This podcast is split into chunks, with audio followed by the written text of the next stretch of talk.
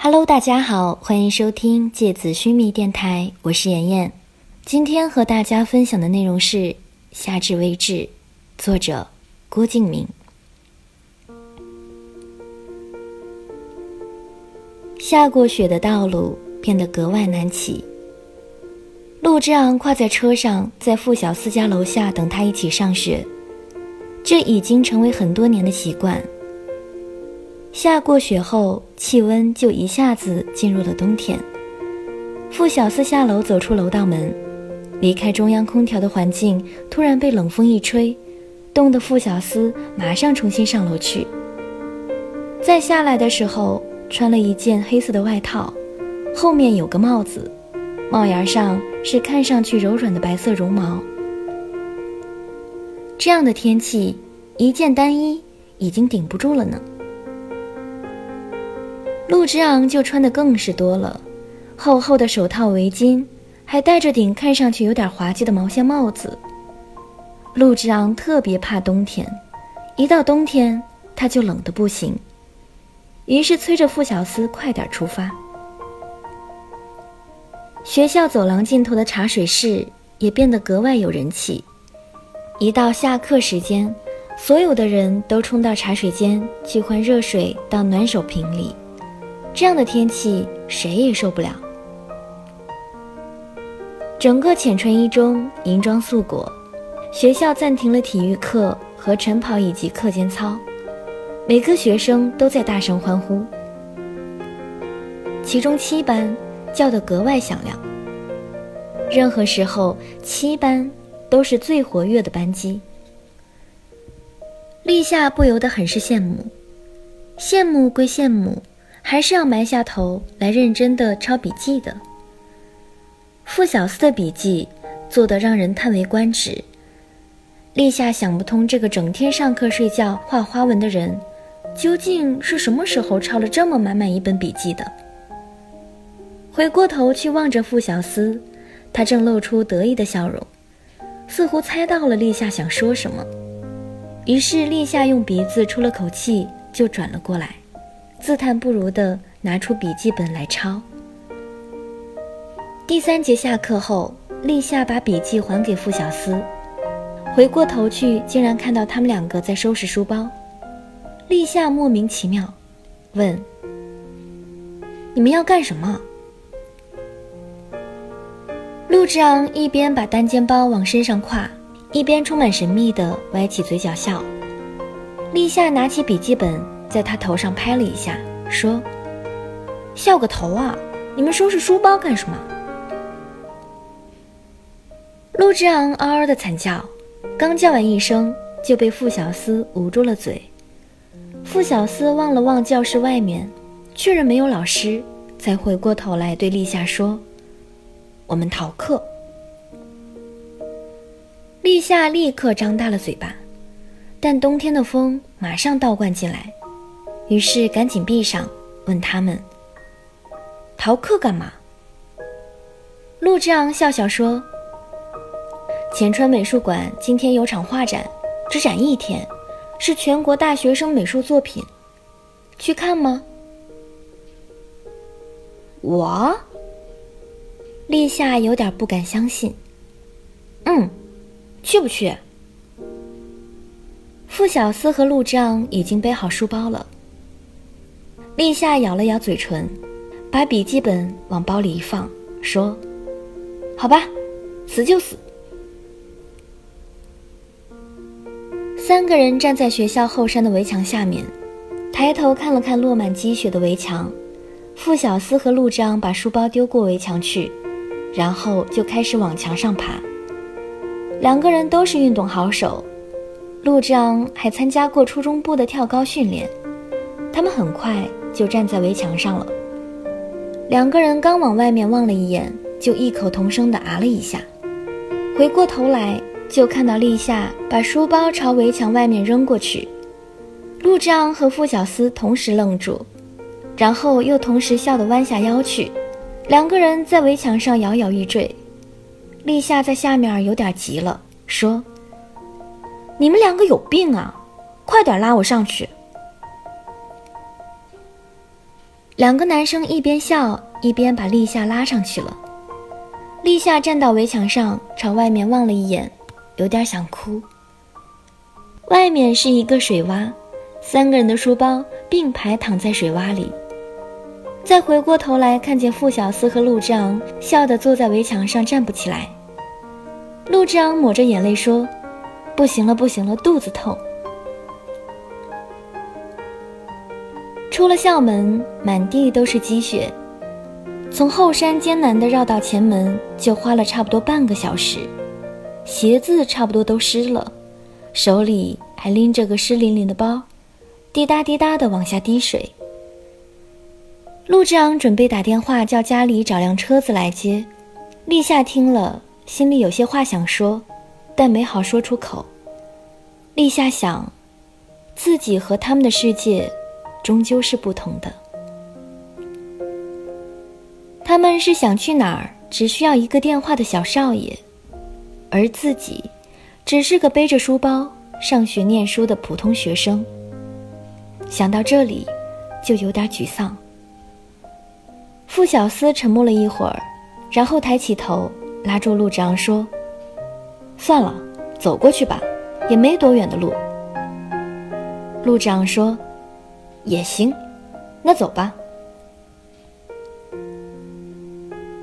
立夏抬起头，正好碰见傅小司微笑的一张脸。他把衣服上的帽子戴起来，朝大雪里冲进去。回过身来，朝立夏和陆章招了招手。立夏觉得有点感动。其实傅小司肯定知道自己刚才那一瞬间想了些什么。原来，也并不是一个完全冷漠的人。美术馆的人很少，因为今天本不是休息日。而且展出的又不是什么名画，所以整个大厅就只有他们三个人转来转去。立夏看着墙上各种各样的画，觉得心里有风声来回掠过。他回过头去，光线并不很足的大厅里，傅小司和陆章的眼睛明亮，像星辰一样泛出洁白的光芒。他们脸上是虔诚而无比渴望的表情，在抬头的弧度里显出让人感动而充满敬意的肃穆。立夏想，他们两个是真心的喜欢美术吧。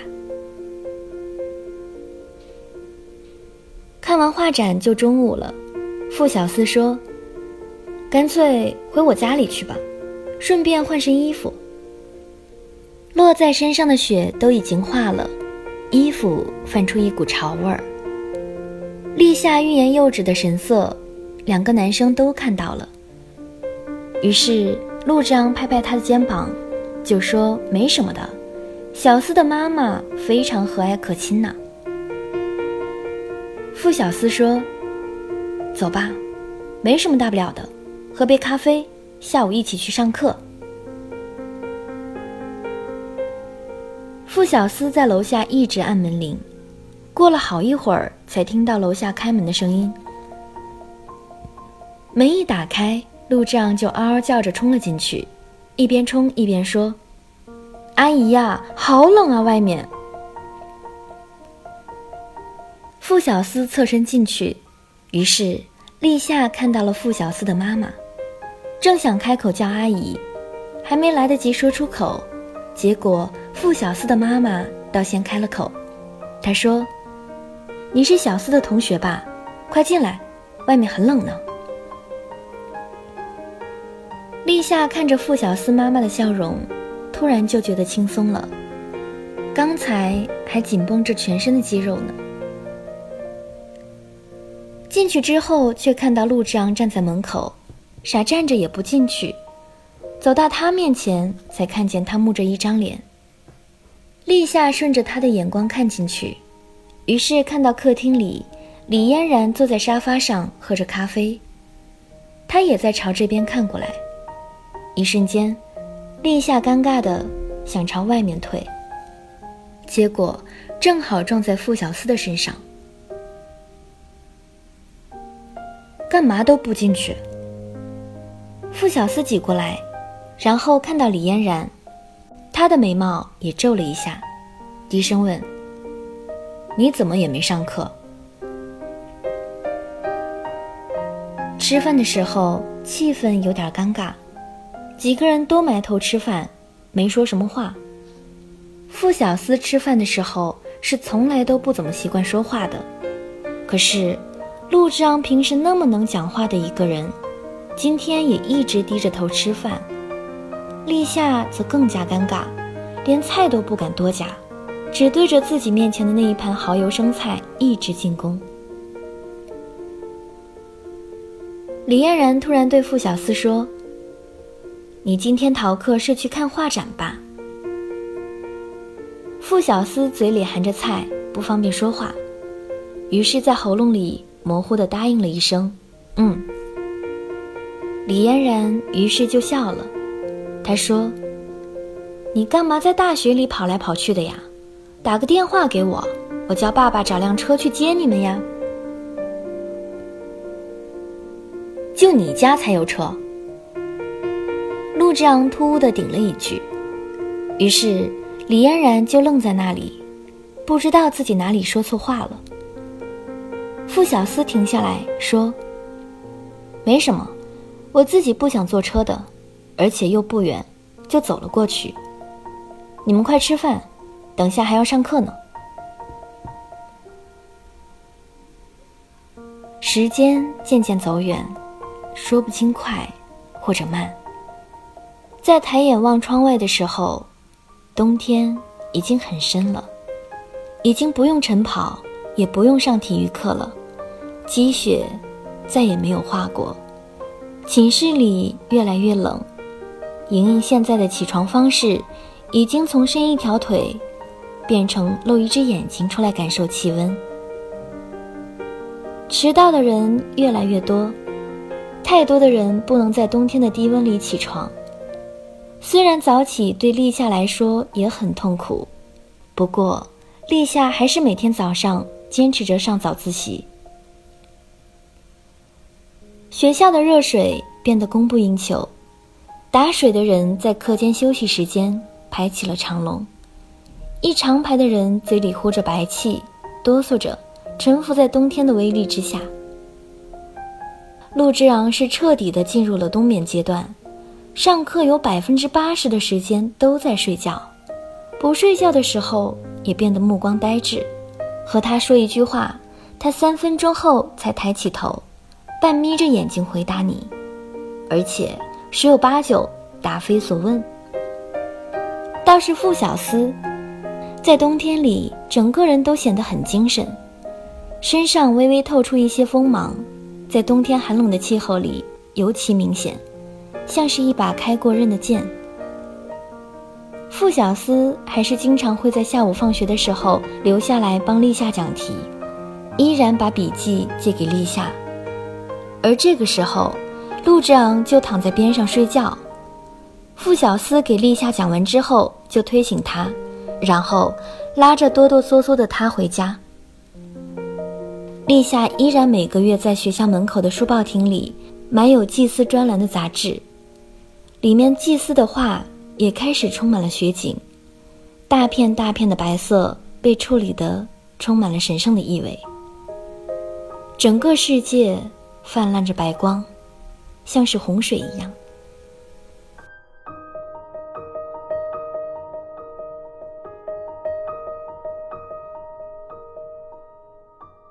好了，今天的节目到这里就要结束了，大家晚安。